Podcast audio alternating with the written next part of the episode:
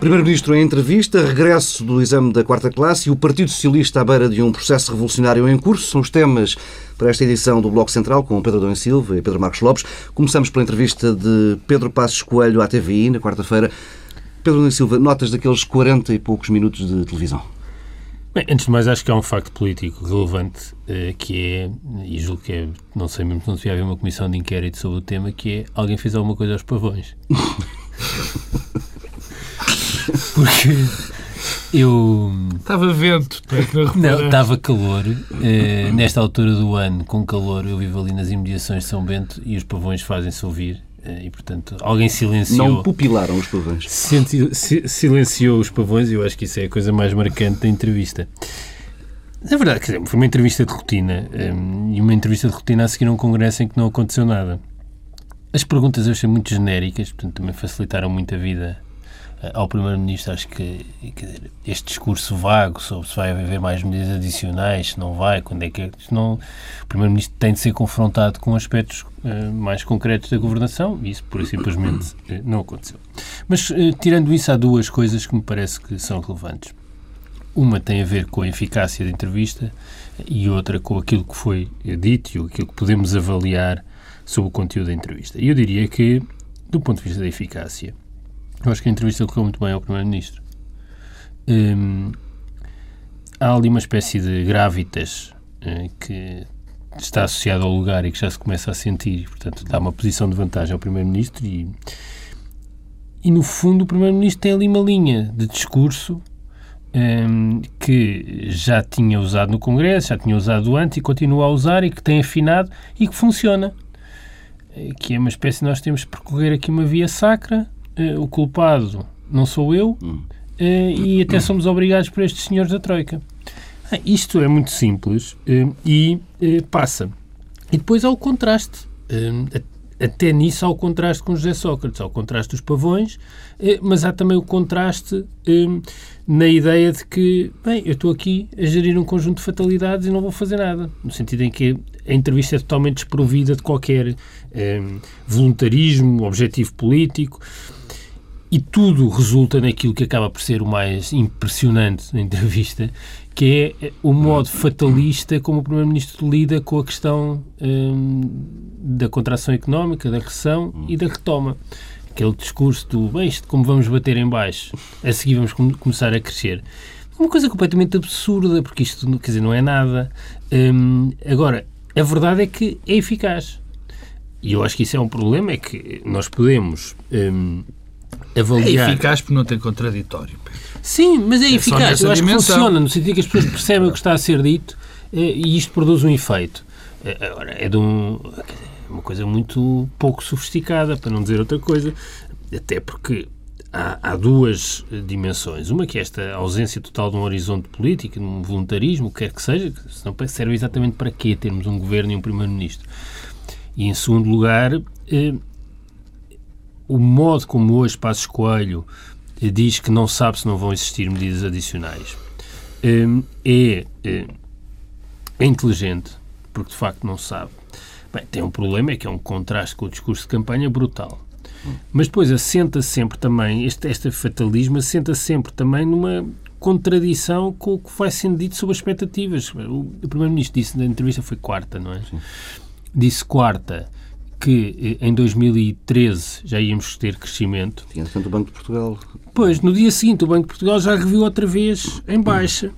Eh, e este, esta revisão em baixa dos dados para o crescimento da economia tem sido impressionante desde que este governo tomou posse. Sim, o Banco de Portugal prevê um cenário de estagnação. Estagnação. Um crescimento Bem, zero para Passos 2013. Coelho, aqui, na altura do Orçamento de Estado, portanto, aí em outubro, novembro, este ano foi um pouco mais tarde, eh, disse que esperava em 2013 um crescimento robusto. Ora, estamos, o Primeiro-Ministro não, não diz mais nada do que isto, não tem mais nada para além disto a dizer e, portanto, fica, fica nesta ideia de quando batemos no fundo, recuperamos. Pedro Marcos Lopes, eh, falavas no final do Congresso do PSD, já depois do, do discurso de encerramento, numa, em alguns sinais de mudança eh, no discurso político do, do Governo. Esta entrevista deu-te mais sinais ou nem por isso? Não, não deu, não deu. Aliás, uh, eu achei que o, que o discurso, o discurso final do, Passos Coelho no Congresso foi uh, dos melhores discursos, provavelmente o melhor discurso que ele fez depois de Primeiro-Ministro, uma coisa estruturada, já com alguns sinais de, de, de, caminho político, com duas ou três propostas, ou pelo menos convicções ideológicas, o que já não era mau. Uh, uh, mas esta, esta entrevista tem um, tem um contexto e têm uma forma completamente diferente e não podem ser comparáveis, nem os momentos não são os mesmos, o papel que se está a desempenhar não é o mesmo, portanto não, não, não, esperava, não esperava isso. Bom, esperava, como espero sempre, que o Primeiro-Ministro diga de uma vez por, por, por todas qual é o caminho que, que, que imagina para o país e que se desprenda desta, desta ideia peregrina de que vai haver, que basta que nós consigamos o equilíbrio orçamental para que subitamente a economia eh, cresça. Quer dizer, essa ideia é uma ideia peregrina que ninguém acredita e, e que é bom e, e, que eu me quero convencer que, que Pedro Passos Coelho também não acredita, mas o facto é que não a diz. Bom, quanto à entrevista mais propriamente dita, nós eh, Pedro Passos Coelho, nós estamos a assistir a uma, a uma coisa interessante que não é tão nova assim, mas é mais evidente no caso de, de Pedro Passos Coelho, que é um, eh, como agora estão na moda os termos em inglês, é o... o um mix. Não, não, não, é o learning on the job. Não, há uma expressão qualquer, eu peço desculpa, mas ele está a aprender. A sensação que passa é que ele está a aprender no exercício do cargo. Isso é uma coisa que me, que me parece evidente cada entrevista que dá melhora face a anterior. O que já não é, o que já não é nada mau. Nesta entrevista. Melhora ou comete menos erros? Bem, cometer menos erros, por definição, é uma, é, é, é uma melhoria. uma base muito uh, Pedro Passos Coelho, uh, uh, desta vez, não repetiu os erros do passado, que é fazer afirmações absolutamente taxativas que ele já sabe que não pode fazer porque vai ser desdito ou ele próprio se vai desdizer passado uma semana, portanto protegeu-se, particularmente na questão... Mas sobre isso, deixa-me só dizer-te uma coisa. Diz. Eu acho que uma coisa também curiosa em relação ao Pedro Passos Coelho, eh, e que tem a ver com esta ideia das contradições, é que como Pedro Passos Coelho diz muitas coisas, eh, muitas delas contraditórias logo no momento que, que diz, vai ser sempre muito mais difícil identificar contradições no seu discurso, porque ele já disse, se ah, pensarmos isso... no Congresso, ele disse várias coisas contraditórias, portanto, não, isso é não possível... tens razão, Pedro. Isso, isso só acontece, não tens razão pelo seguinte, isso só acontece devido uh, uh, ao pouco tempo que ainda é primeiro, ao pouco tempo que ainda é primeiro-ministro e pelo facto de, de, de, de, algumas coisas não serem tão marcantes e tão importantes que faz com que nós nos esqueçamos. Mas, por exemplo, repara as medidas adicionais. Ele já disse que não vão ser precisas medidas... Bem, ele já disse inicialmente que não era preciso nenhum cortes e nada... Os custos intermédios, essa Depois já disse que não eram precisas mais medidas adicionais. E depois já disse também que não sabia se eram precisas mais medidas adicionais. Portanto, já disse todas as coisas. Bom, mas, mas voltando, uh, uh, e, e, as notas essenciais, continua de facto a não haver discurso político. Uh, o, o Primeiro-Ministro insiste num tom que, pelos vistos, está a resultar, que é o tom pedagógico. Esse tom pedagógico. Aliás, eu só entendo estas entrevistas pelo tom, pela, pela questão pedagógica, porque elas não têm porque alguém telefonou a, a, a Paulo Tavares, que não está, obviamente, a ouvir o Bloco Central, não é?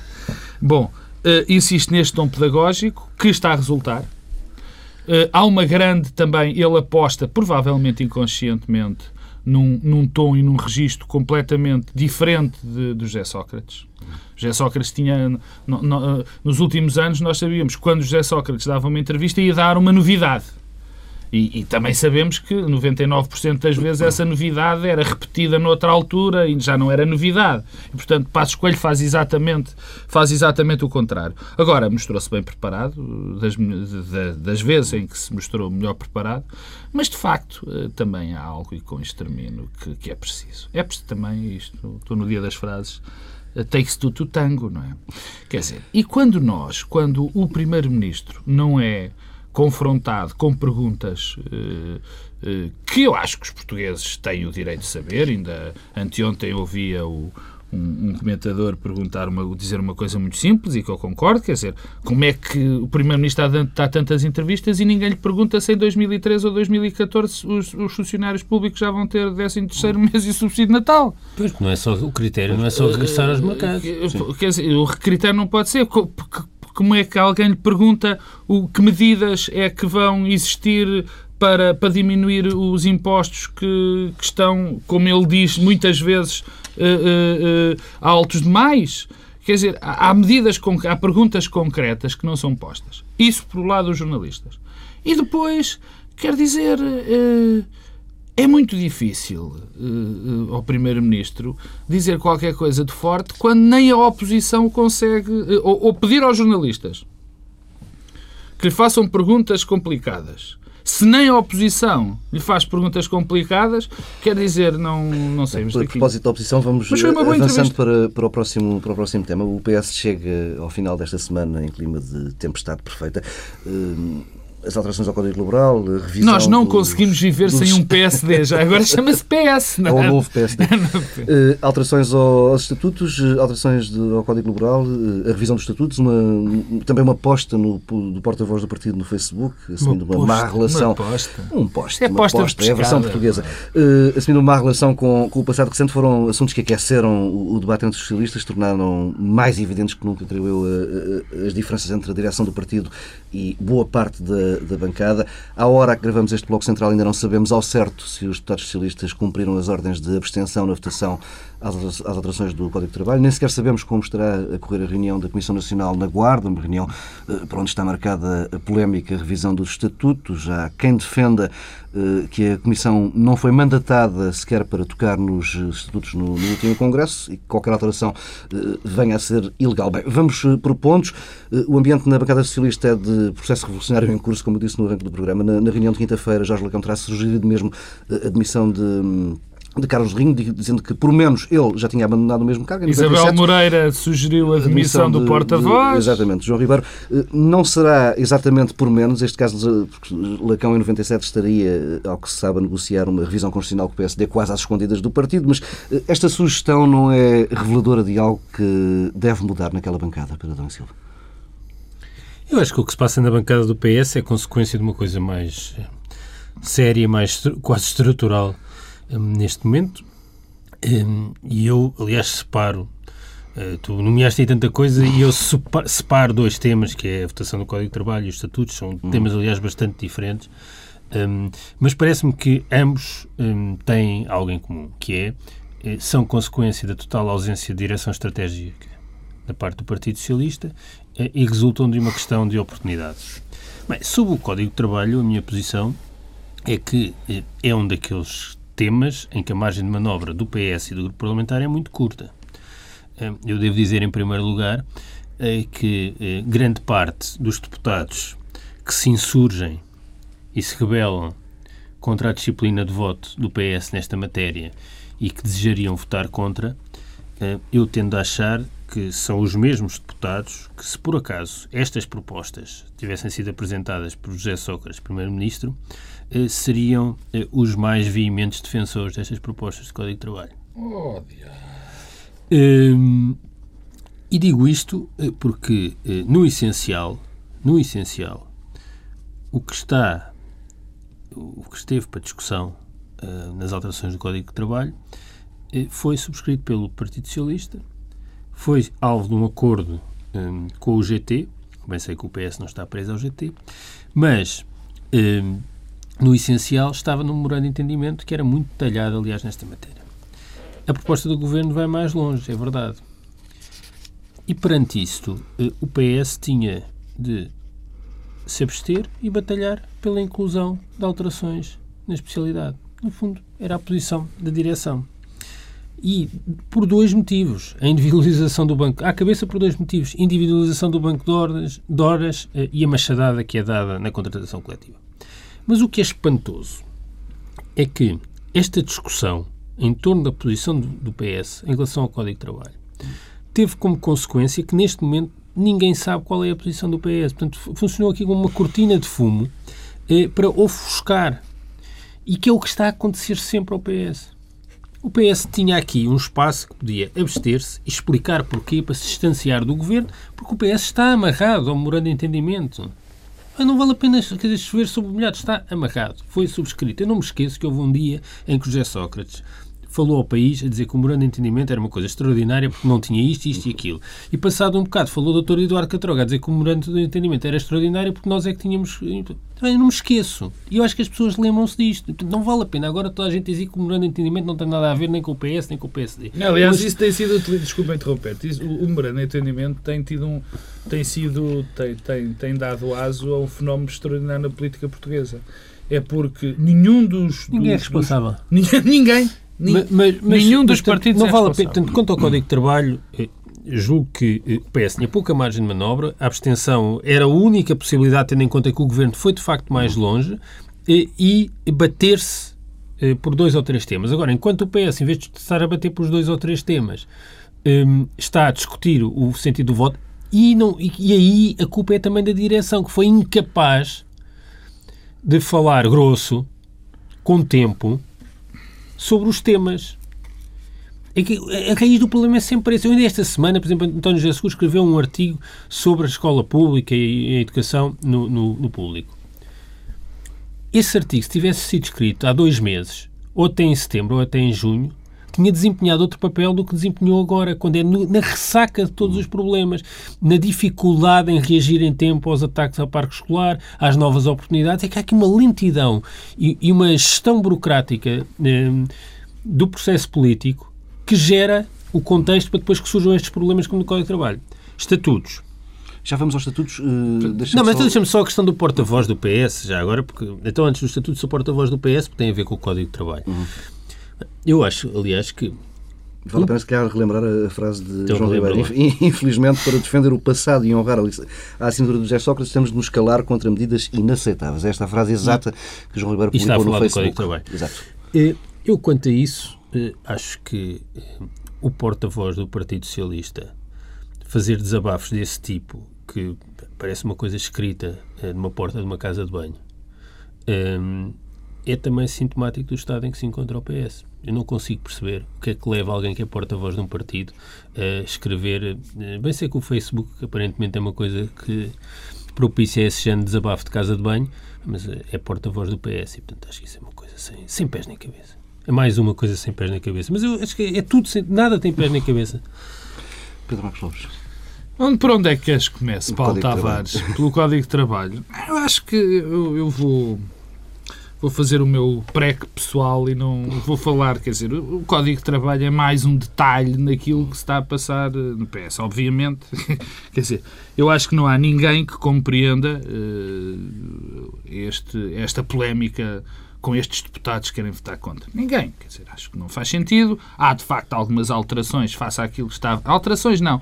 Há alguns pontos em relação ao acordo com a Troika que não são exatamente uh, idênticos, mas não, quer dizer, se há, se há coisa, como Adão e Silva disse, e bem, se há coisa que vem bem detalhada no acordo de entendimento com a Troika é esta questão da legislação do trabalho. Portanto, o que está a acontecer aqui, uh, eu, e eu não duvido da, da, da, vontade desses deputados em quererem outra legislação de trabalho, mas é esta que o partido deles subscreveu.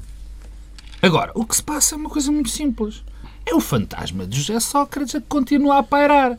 Paira sobre a legislação de trabalho, paira sobre o porta-voz do PS, paira sobre João Assunção Ribeiro, paira, sobretudo, sobre a única pessoa onde não, onde não devia parar, que é sobre a cabeça de António José Seguro. Porque eh, eu acho que António José Seguro tem sido muito, tem gerido a agenda política de uma maneira, eu não lhe queria chamar negligente, mas pelo menos não cuidada anda sempre ao reboque dos acontecimentos. Sempre, sempre. E por isso é que está sempre a dizer que não anda, por isso é que está sempre a dizer que já disse antes.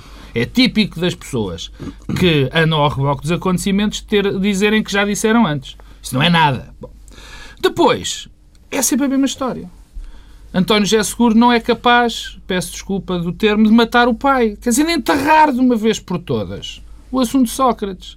Já aqui, eu já o disse, eu sei que o Pedro Adão Silva também já o disse, só há duas maneiras de lidar com, com a questão de Sócrates. Sócrates foi algo, foi algo, foi alguém que se tornou central, mais do que central, na vida política portuguesa. Era um polo que aglutinava todos os ódios e todos os amores, ou alguns amores e muitos ódios.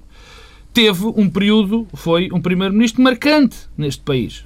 Marcante para o bem e para o mal. Foi um, teve um período marcante. Cometeu muitos erros, na minha opinião, mais erros do que, do que, do que, do que coisas bem feitas, mas foi aquilo que foi. Agora, António já seguro, nós já sabemos há muito tempo, já antes dele ser líder do partido, que era o anti-Sócrates, era, era o rosto da oposição. Nunca disse nada, mas nós sabemos. Mas... mas... nós sabemos que era o rosto da oposição. Que chegados, chegados aqui são confrontados com uma coisa que já, que já se esperava e que foi reforçada, que foi o facto do PSD utilizar a herança de Sócrates para, para justificar todas, todos, todas as maldades que tem feito.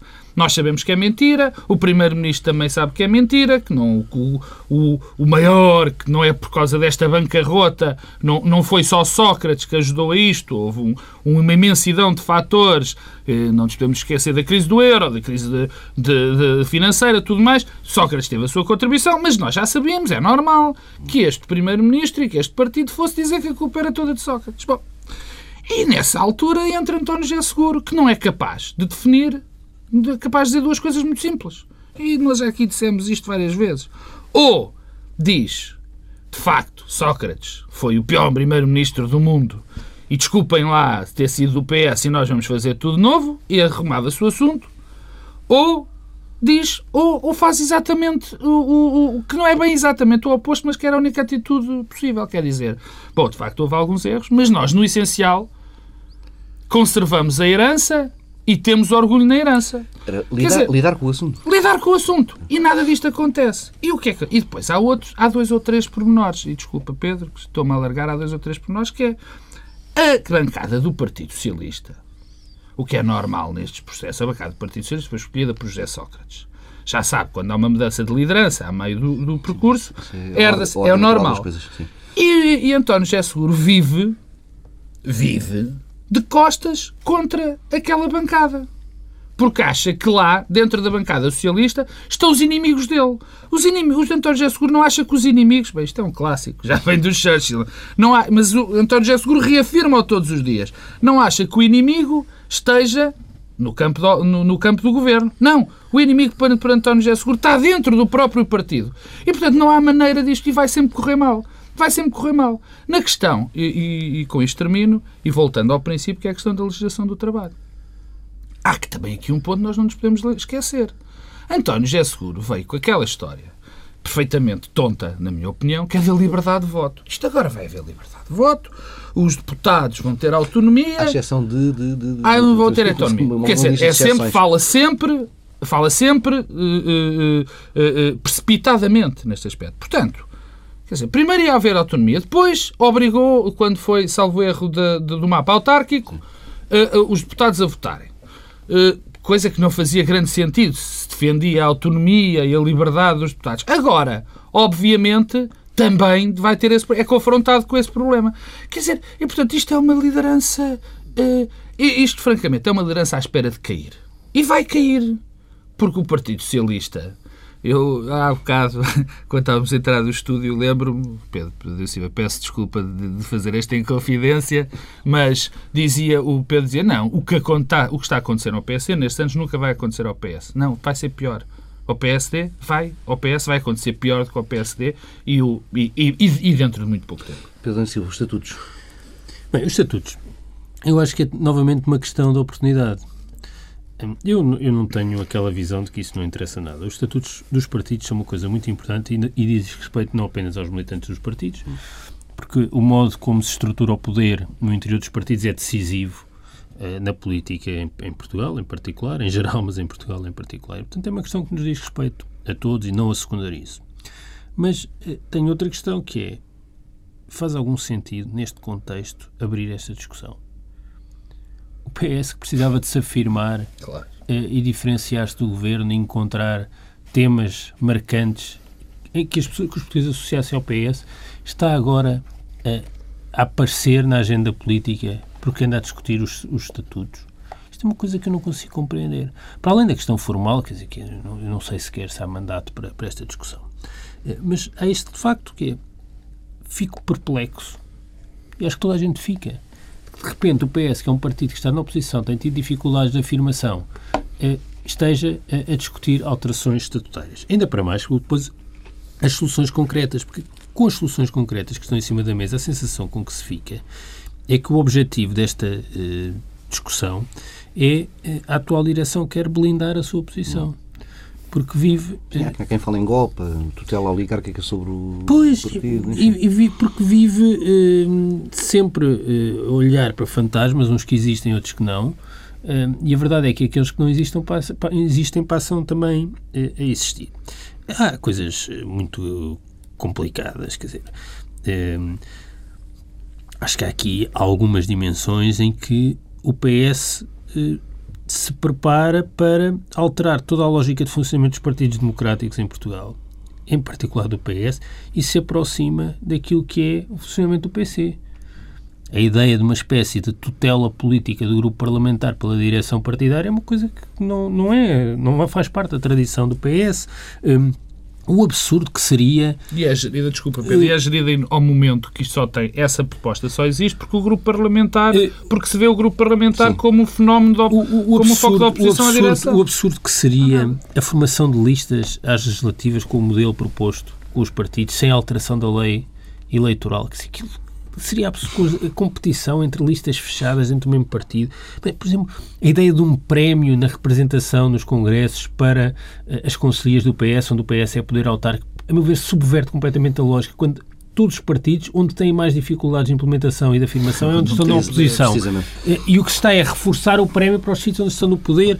Eh, a ideia da duração dos órgãos partidários igual eh, ao ciclo político das legislativas. Eu, eu percebo que isso possa, em abstrato, eh, fazer algum sentido, mas tendo em conta aquilo que é a vida concreta e real dos partidos em Portugal hoje em dia, seria matar o que resta de vida interna dos partidos, um, ehm, substituir os ciclos de dois anos que vão mantendo alguma atividade, algum dinamismo, uhum. ainda que muitas vezes por maus motivos, muito centrado nas, nas disputas intestinas, mas se isso passasse a ser eh, de 4 anos seria completamente morto. Mas o que tudo isto revela é que, no fundo, eh, António José Seguro, que devia, desde que foi eleito, ter procurado alargar e fazer pontes, o que está a fazer é sempre a desconfiar cada vez mais e a fechar-se cada vez mais.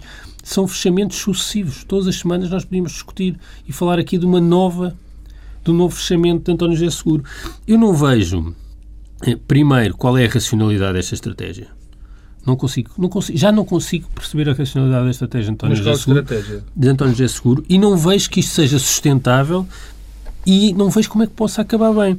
Eh, porque, de facto, está a diminuir as possibilidades de ser candidato a Primeiro-Ministro e de ser eleito Primeiro-Ministro. E eu acho que há uma coisa que também para mim é verdade, é que António José Seguro não se ajuda a si próprio e há imensa sofreguidão da parte daqueles que têm um desejo eh, cotidiano de o apiar do cargo. São onde as é duas coisas em simultâneo. Onde é que eu já vi isto? onde é que eu já vi isto? Eu, eu, eu, eu vou ser muito franco uh, e pedir desculpa também. Eu, quando ouvi, ou quando li, porque eu, eu, eu tive acesso a isto através do Facebook, quando comecei a ver uma polémica. Uh, aliás, tive acesso a essa polémica através do Paulo Pedroso fui ao Facebook de Paulo Pedroso e vi que havia ali uma, uma questão qualquer e fui ver aquilo que se passava e não queria acreditar nos meus olhos. Que era o Partido Socialista estar a, a, estar a, estar a discutir estatutos nesta altura do campeonato. Quer dizer, se havia prova, se havia maneira de, de, de, demonstrar que o Partido Socialista eh, não é, de facto, não está interessado em discutir os assuntos importantes da governação, é este. Eh, quer dizer, apesar e eu quero que isso fique claro, apesar de que eu acho que as regras dentro dos partidos são muito importantes e, eh, para a democracia e, em muitos casos, têm contribuído para que os partidos estejam piores. Toda a evolução dos estatutos, particularmente dos dois maiores partidos, tem, tem sido uma evolução eh, que tem piorado essas evoluções tiveram, deram origem a que os partidos tivessem piorado a sua organização interna. E, portanto, eu não vou falar destas propostas porque, de facto, não as fui ver. Eu achei tão extraordinário estar-se a discutir isso que não fui ver. Vamos avançar. E, e, e só queria dizer que, de facto, António José Seguro tinha um mandato que tinha todas as condições para correr bem, bastava pacificar o partido, que não era tão difícil assim, porque, António, porque José Sócrates já desapareceu e, e até saiu do país tinha todas as condições para ganhar as autárquicas, que ia sair reforçado para as legislativas, mas todos os dias parece que António José Seguro está apostado em não acabar o seu mandato. Vamos avançando a ver se conseguimos uh, tratar de três assuntos no programa, que não é Ainda? normal. Uh, vamos mudar de assunto. Esta semana foram conhecidos uh, os pormenores da reforma curricular assinada pelo Ministro Nucrato. A proposta mais polémica é o regresso do exame da quarta classe, ou do quarto ano do ensino básico. Pedro Domingos Silva, linhas na crítica dos partidos da oposição de que esta é uma medida que, no fundo, é um regresso ao passado, uma, a uma escola elitista? Eu não sei se é o regresso a uma escola elitista, é um regresso ao passado, mas a, mim, a meu ver é uma coisa mais preocupante que é uma espécie de um orgulhosamente sós de novo. Eu uh, parece, e não só na questão da quarta classe, mas também uh, na, na reforma curricular no terceiro ciclo. Uh, eu, eu acho que Portugal é um país pequeno, Uh, é um país que tem tido muito, muitos problemas na sua capacidade de reformar as políticas públicas. Eu acho que o maior dos problemas é que está sempre a alterar as suas políticas. Não há estabilidade. E acho que, um, para além desse problema da instabilidade, em que somos de facto líderes, há uma coisa que nós devemos perceber: é que devemos aprender com os erros e com os sucessos dos outros países e seguir no essencial o que os outros fizeram e correu bem. E a minha maior perplexidade é quando ficamos numa posição isolada no contexto europeu e da OCDE. Se isso acontece, eu acho que devíamos pensar. É mau sinal.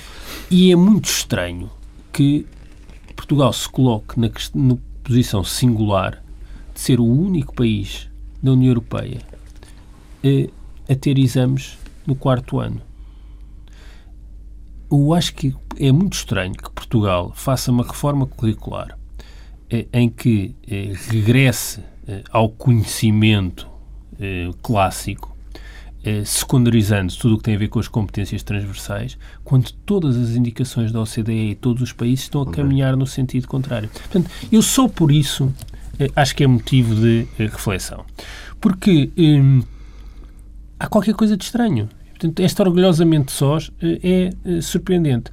Porque o que me parece é que Nuno Crato tem-se, sempre foi assim, mas agora como nisto naturalmente se revela, eh, esconde-se numa retórica que visa colocar eh, a, a, discussão eh, sobre política de educação numa espécie de dicotomia eh, simplista, em que há o rigor de um lado, o facilitismo do outro, eh, os conhecimentos de um lado, as competências do outro. E sobre isso, eh, duas outras coisas.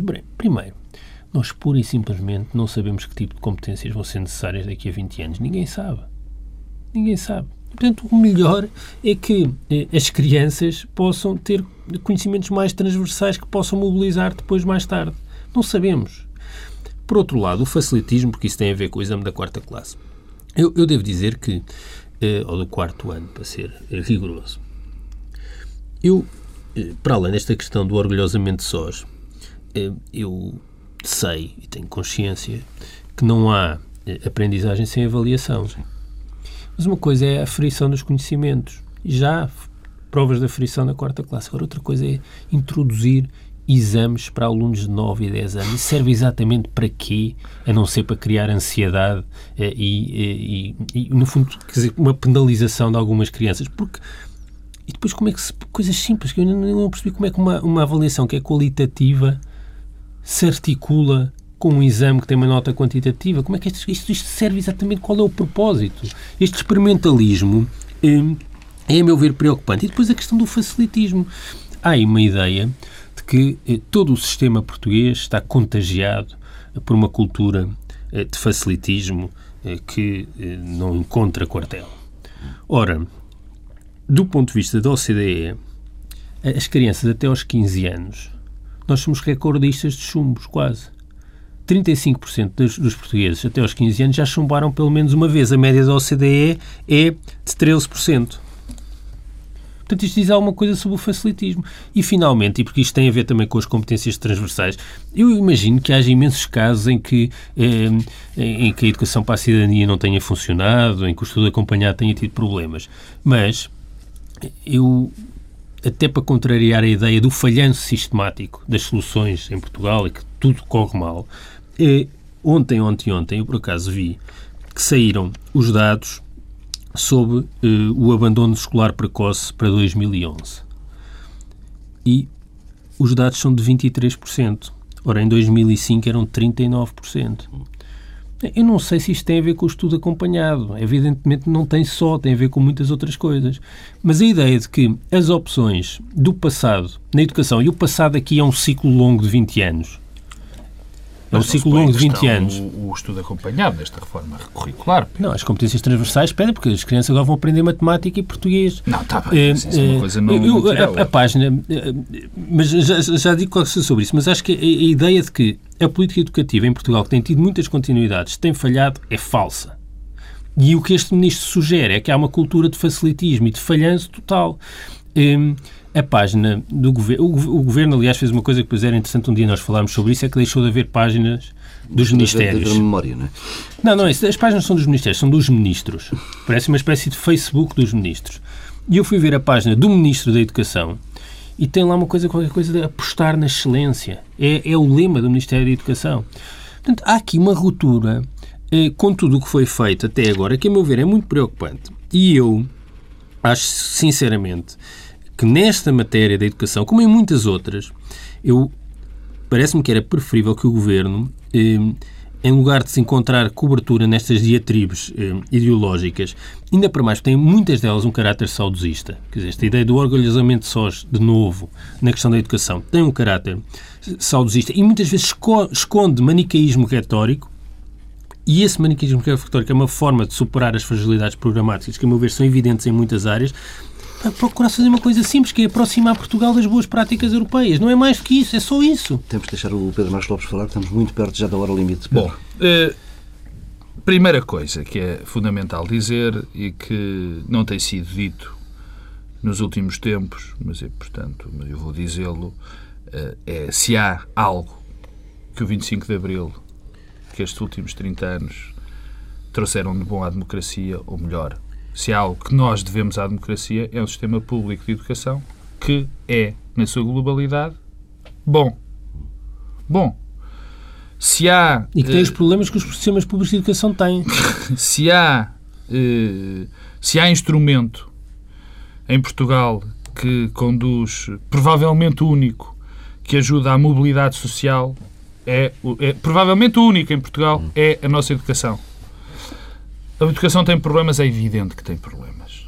Todos têm, todos os sistemas de educação têm, o nosso tem problemas, muitos deles, muitos deles, eu não vou, não vou nomeá-los, mas muitos deles, muitos deles advêm do facto eh, desse mal endémico português que é cada vez que chega um governo a um cada vez que um partido chega a um governo quer mudar tudo o que está para trás porque os outros todos eh, só faziam disparates e nós agora é que vamos fazer bem. Isso também dava asa a uma discussão muito grande sobre o que é negociação, sobre o que é o papel da oposição, o papel dos parceiros sociais, mas não interessa. Portanto, primeiro ponto, nós temos um bom sistema educativo. Temos um sistema educativo com esses defeitos, mas bom. Segundo, o terceiro, o Pedro diz que há aqui uma ruptura uh, uh, uh, na, enfim, no processo, nas políticas que vêm de antes. Eu não acho nada disso. Aliás, eu acho que Nuno Crato surpreendeu-me. Aliás, Nuno Crato surpreendeu-me. Porque se eu pegar naquilo que ele escrevia aqui há uns anos, antes de ser ministro, e se eu vir o que ele tem feito, se eu, ver o, se eu, se eu conseguir analisar o que ele fez agora, acho que ele recuou muito naquilo que dizia.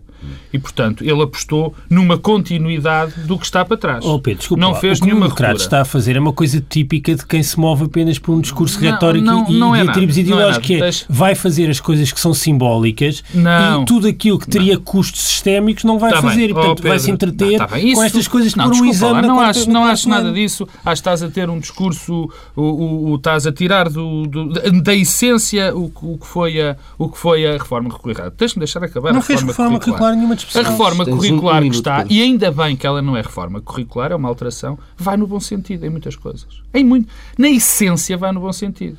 O reforço das disciplinas nucleares. Uh, uh, uma crescente autonomia, alguma autonomia mais para as escolas, mas, uma, mas moderadamente.